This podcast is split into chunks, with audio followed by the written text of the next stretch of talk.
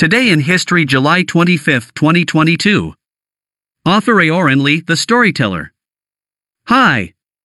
I am Aoran Li, the storyteller. Welcome to Today in History. On July 25, 1109, the first king of Portugal, Afonso I, was born. Afonso Henriques, born on July 25, 1109 and died on December 6, 1185. He was nicknamed the Conqueror. He was the first king of Portugal after independence. Afonso Henriques was the son of the French Lord Henry.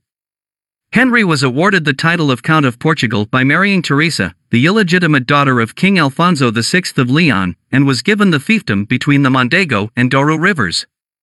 When Henry died, young Afonso Henriques succeeded to the title of Count and was proclaimed Lord of the territory.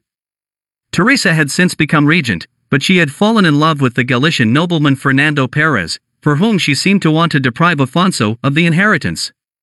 But in 1128, the adult Afonso Henriques defeated his mother, forcing her and Perez to leave Portugal. In this way, he gained undisputed dominion over the territory.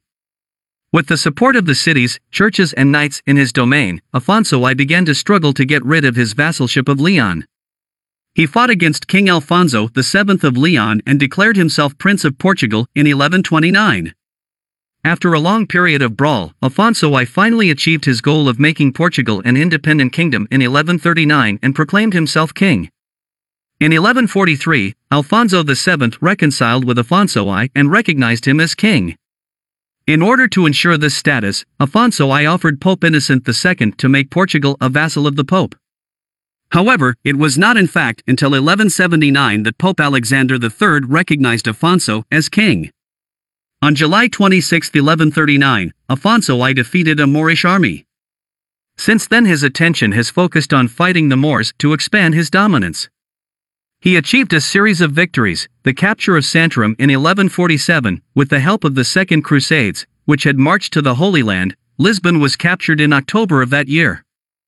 He also conquered some areas in the south of present-day Portugal.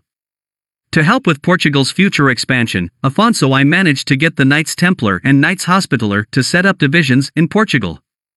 Afonso I shared power with his son Sancho I in his later years until his death in 1185.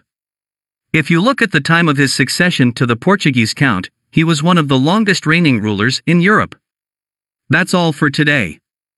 If you want to say something to us, please write a review. Do you want to know what happened on July 26, 2022? Check our new episode at 0 UTC tomorrow.